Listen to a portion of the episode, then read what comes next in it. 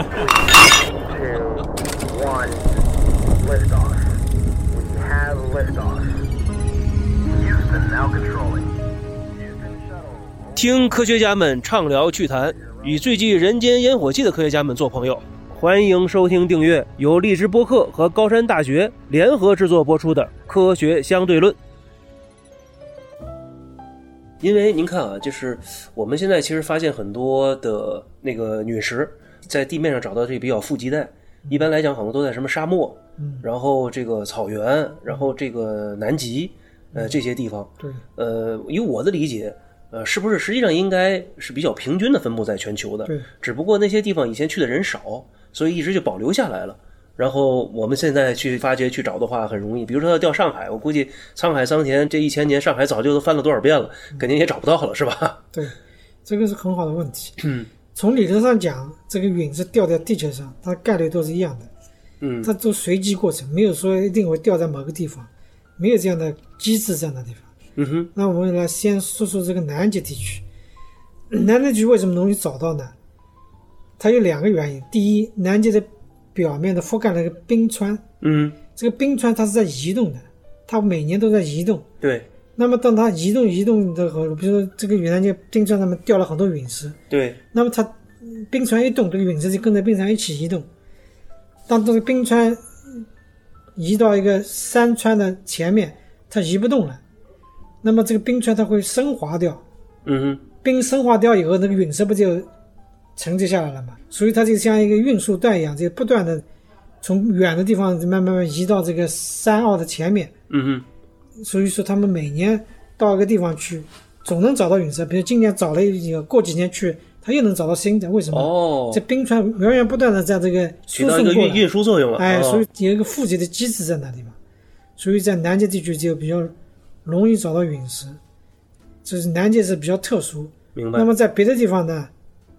别的地方就没有这个功能了，就没有这个运输带。嗯，为什么在沙漠里容易找到呢？它也是有原因的，因为沙漠地方它这个比较干燥，嗯比较干燥，比较容易保哼，保存下存来。啊，因为如果有水啊、有风沙、没有风啊，这就很容易被风化。嗯时间长了，它就被水辐射掉了，看见也认不出来了，哼，明白了，都被风化掉了。这是一个原因，就是它比较干燥。第二个原因，它那地方没有植被，嗯这戈壁滩上没有草啊、树木之类的，就容易被看见。哼，嗯哼，因为陨石它表面，比如说刚刚掉下来，它是表面上是黑色的，嗯，跟周围环境它的反差比较大，比较大，你从远远一看，周边比如说黄的沙漠上面突然一个看到黑色的石头，嗯。你就可以马上奔过去看看它到底是不是陨石，所以相对来说就比较容易找到。啊，如果在大城市里的话，你看到处这个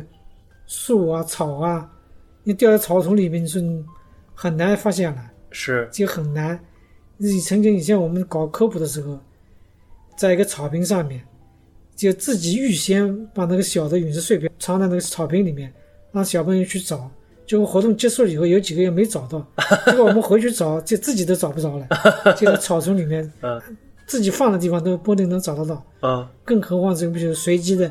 掉到一个草丛里，你说去找，那就很难。是，特别像这次是去年年底吧，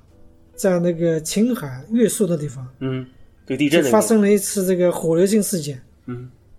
突火然流星是吧？嗯火流星就是就很多人都看见了，就是那个早上大概七点多钟的时候，在青海越宿地区，就是一个很大的火流星。这个火流星那个爆炸当量非常大，就是像那个车里亚本斯克一样，嗯，当俄地罗斯的当地那些老百姓这个藏民的那个门啊窗啊都被震裂掉了，这可以想象爆炸的力量非常大，所以很多人就去找，就是因为它这个可能这个掉下来那个碎片比较大，这个消息出来就有很多这个爱好者到那个青海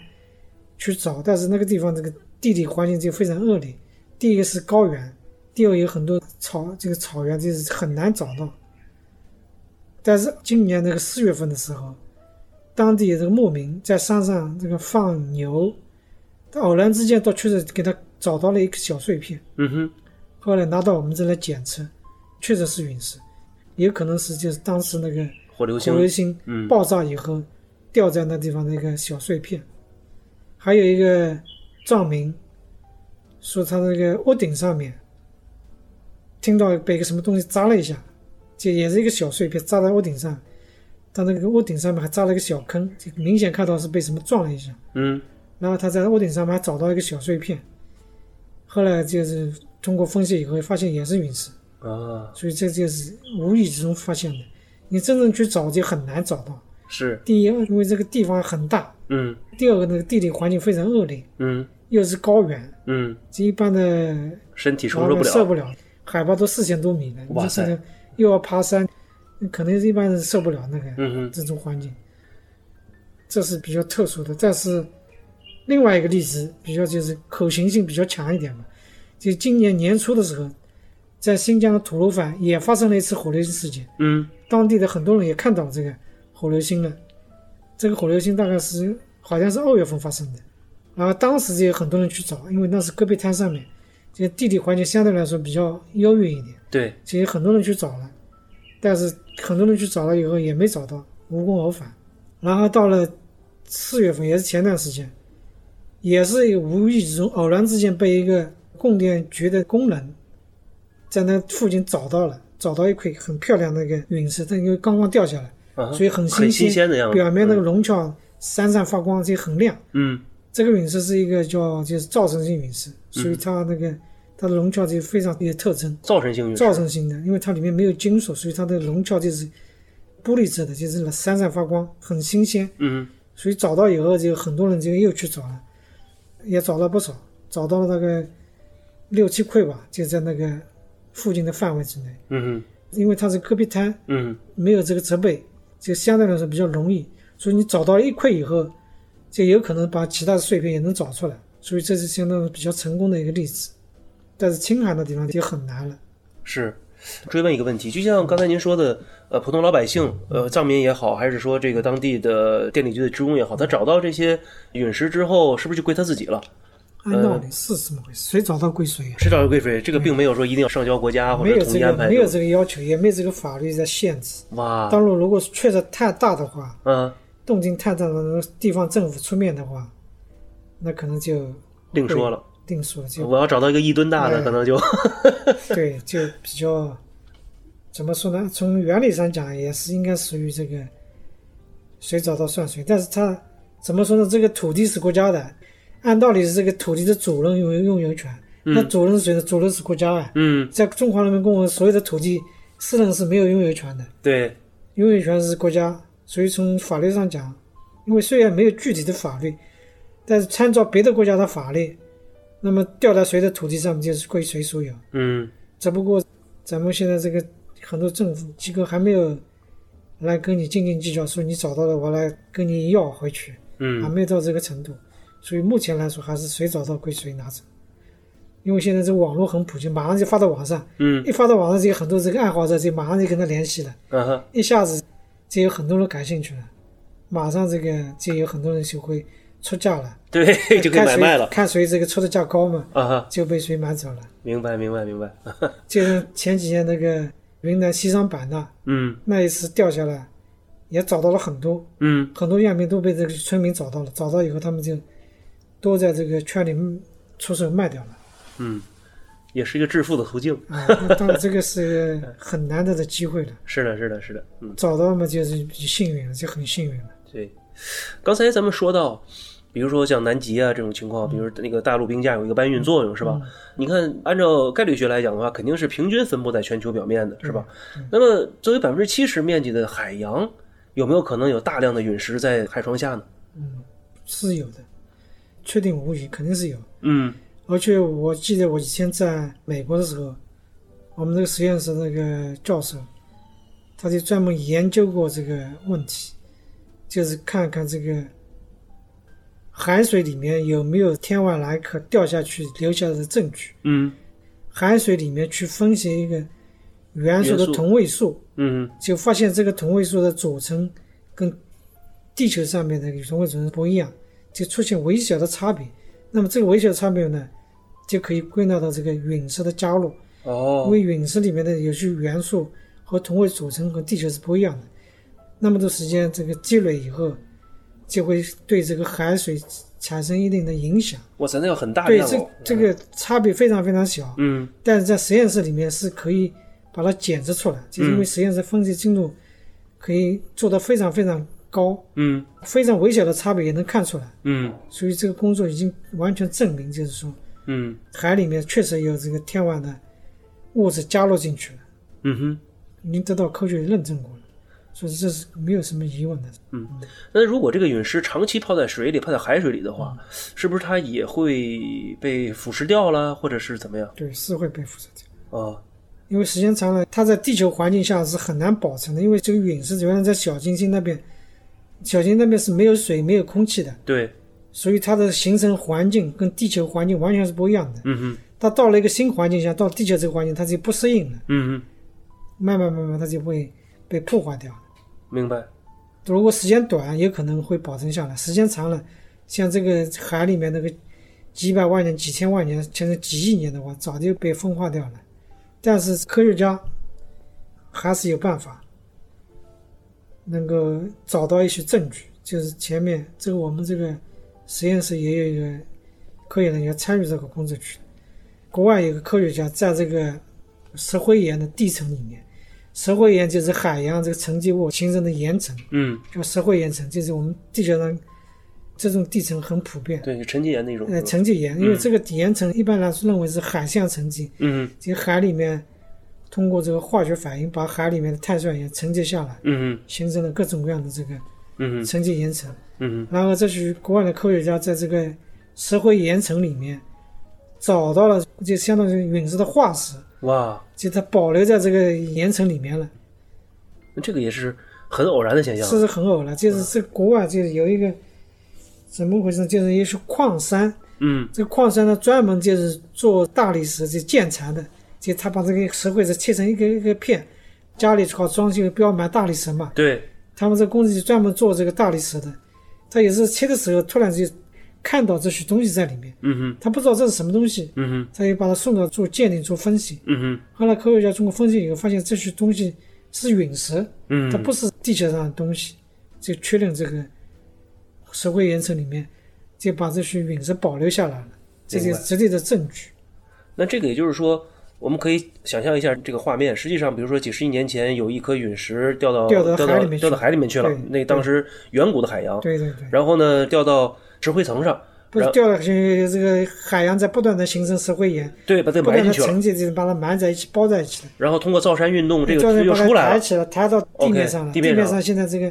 不是很多矿山嘛，采矿的时候对，就把它给挖出来了。哇塞，这个 啊几率这可个就真是很低啊很！低很低啊！对，是这也是偶然的。那我们现在发没发现过，就是呃新鲜或者完整的从海里找到的陨石呢？新鲜那个比较难，比较难是吧因？为这个海那么深，也不可能天天到它海底去采样去，那很难的。我为什么问这个问题呢？因为我们前几天刚刚从这个海洋所，嗯中科院海洋所回来，因为您知道咱们国家的海洋这个深海探测也哦，呃取得了重大的这就是个进展。去到深海去探对，索，奋斗者号、深海勇士号和嗯蛟龙号等等，而且包括不光是这些载人的了，还有很多的这种 ROV 和机器呃对机器 AUV 这种机器人儿对，是不是可以尝试着在一对些有可能发现的地这是方？从从理论上讲是有这种可能性，但是这个概率实在太低了。你想想，你就是在地球上面，你去找一块陨石都很难找到，嗯何况这个在水下，又经过了这个风化、这个海水侵蚀以后，嗯，它表面特征就不明显了。对当然，这个可能性从理论上讲是存在的，对实际的可能性是非常非常低的。是。如果我们在海里我这找个到，举个例子吧，嗯这个火星上面你知道吧？火星上面它也有陨石，就是对别的小行星撞到火星上去，砸起来砸起来，砸上， 去，按照这个概率也是很低很低的。嗯但是确实就被这个美国的探测器看到了，嗯一个这个火星车在探测的时候，确实就在火星的表面就看到一个天陨石，就在那个火星表面。哦，这说明这个火星上面就是被其他的小行星撞击以后，嗯它留下来的这陨石样品嘛，嗯哼这这种概率也是非常低的。嗯但哼是就是被他看见了，嗯哼。其实，如果能能被咱们的这个探测器看到的话，那就是我觉得这非常个概率就不低了。我觉得 就 对， 这说明肯定是一个普遍现象了。嗯，不是普遍，这是偶然的，也是。而且您看，火星的这个大气层又这么的薄弱，实际上也不会产生这么多燃烧的一个过程。它也有，也有，也会有，因为对，速因为度它太这快个了，速度太太快了。对，所以它会产生这些龙壳和气音啊，是都会跟地球上也没有什么区别，没也错会没错。也会有这种效应。我们做航天器的、做火箭的，其实就有一个专门专业专门做热控的。嗯对对 他在这因个为起这个飞回来的时候都对是表都会面，受到这个影响。没错没错，你虽然我们感觉不到，好像空气什么也没有，对，其实这个你的速度一高了以后啊，整个空气就是一个比钢铁还要硬的一个都墙啊，是撞啊就撞到墙上去了，是啊是啊是啊啊，那个摩擦产生的热量对，都是这极高的非了。常非常大的。对对，毕竟您也研究了几十年的这个陨石了，您觉得陨石给您带来了一些呃什么意义呢？或者说您在觉得您的工作呃为咱们的这个太阳系的呃产生或者宇宙学呃贡献了一些什么呃有价值的东西呢？陨石的话，说穿了，它就是一个科学研究的对象，它其实里面主要是科学内涵。对我们来说，我们看到的是它内部的科学信息，嗯哼，是吧？我们从这里面可以找到很多很多这个线索，就是可以告诉我们我们整个太阳系它是怎么形成的，当初形成的时候，它的物质来源从哪地方来的，那么来了以后，它以及通过什么样的物理化学过程，形成了什么大行星啊、小行星啊、月球啊、地球啊这么个过程，可以把它还原出来，因为。陨石它是比较原始，它就是很多记录它都没有丢失掉，嗯哼，所以从这里面可以把这个很多原始的信息给提取出来，嗯哼，这也是我们做陨石研究的一个一个最主要的目的。嗯哼，当然，不光光是太阳系了，有的时候我们还可以找到太阳系以外的恒星里面的物理化学过程产生的结果，也能在陨石里面找到。刚才我们讲的这个。超新我星们的，太阳系周围很多太超新星有，嗯超新星爆发的时候，它会向外抛射出很多气体啊、尘埃颗粒啊，嗯抛射到太阳系内来。那么这个尘埃颗粒，它就把超新星里面的很多这个信息记录下来了，嗯哼，因为这些尘埃颗粒是固体，嗯哼，它把记录下来以后，就带到太阳系里面了。带到太阳系，它又通过这个吸积凝聚，跑到这个球类陨石里面去了，被给凝固起来了。那么这个凝固起来，它就没有发生变化，因为这个球类陨石比较原始。我们通过各种各样的方法，就可以把这些颗粒找出来。找出来以后，我们就可以放到仪器上面去分析它的化学成分啊、同位素组成以后，这些信息的话，对我们了解这个超新星就有很大的帮助。因为超新星的话，现在主要的研究对象方法只有通过天文观测或者理论计算，你是没有办法实地去考察的，嗯哼，是吧？因为第一它太远了，第二这个这个时间也是太古老，你没办法去研究它。嗯哼，那我们到了实验室以后，可以做的非常非常精细，就把里面的很多科学信息都给提取出来。嗯所以这就是陨石的魅力之一，就是它不光光能够研究太阳系，它可以研究太阳系以外的恒星啊、超新星啊，还有各种各样的恒星也有很多种，对，不光光超新星，还有红巨星啊，嗯还有这个叫什么巨星啊，还有很多很多很多种。嗯哼，那么以前我们搞天文的研究的话，它受这个手段的限制，它也是一个间接的研究，就是没有直接的办法去研究它。嗯哼，你无论是通过理论计算也好，通过天文观测也好，你的望远镜再大，那也是间接的，是的，是吧？你没有办法分析的非常非常细。那么我们通过陨石的话，就可以做的非常精细的研究工作，就可以得到更详细的信息吧。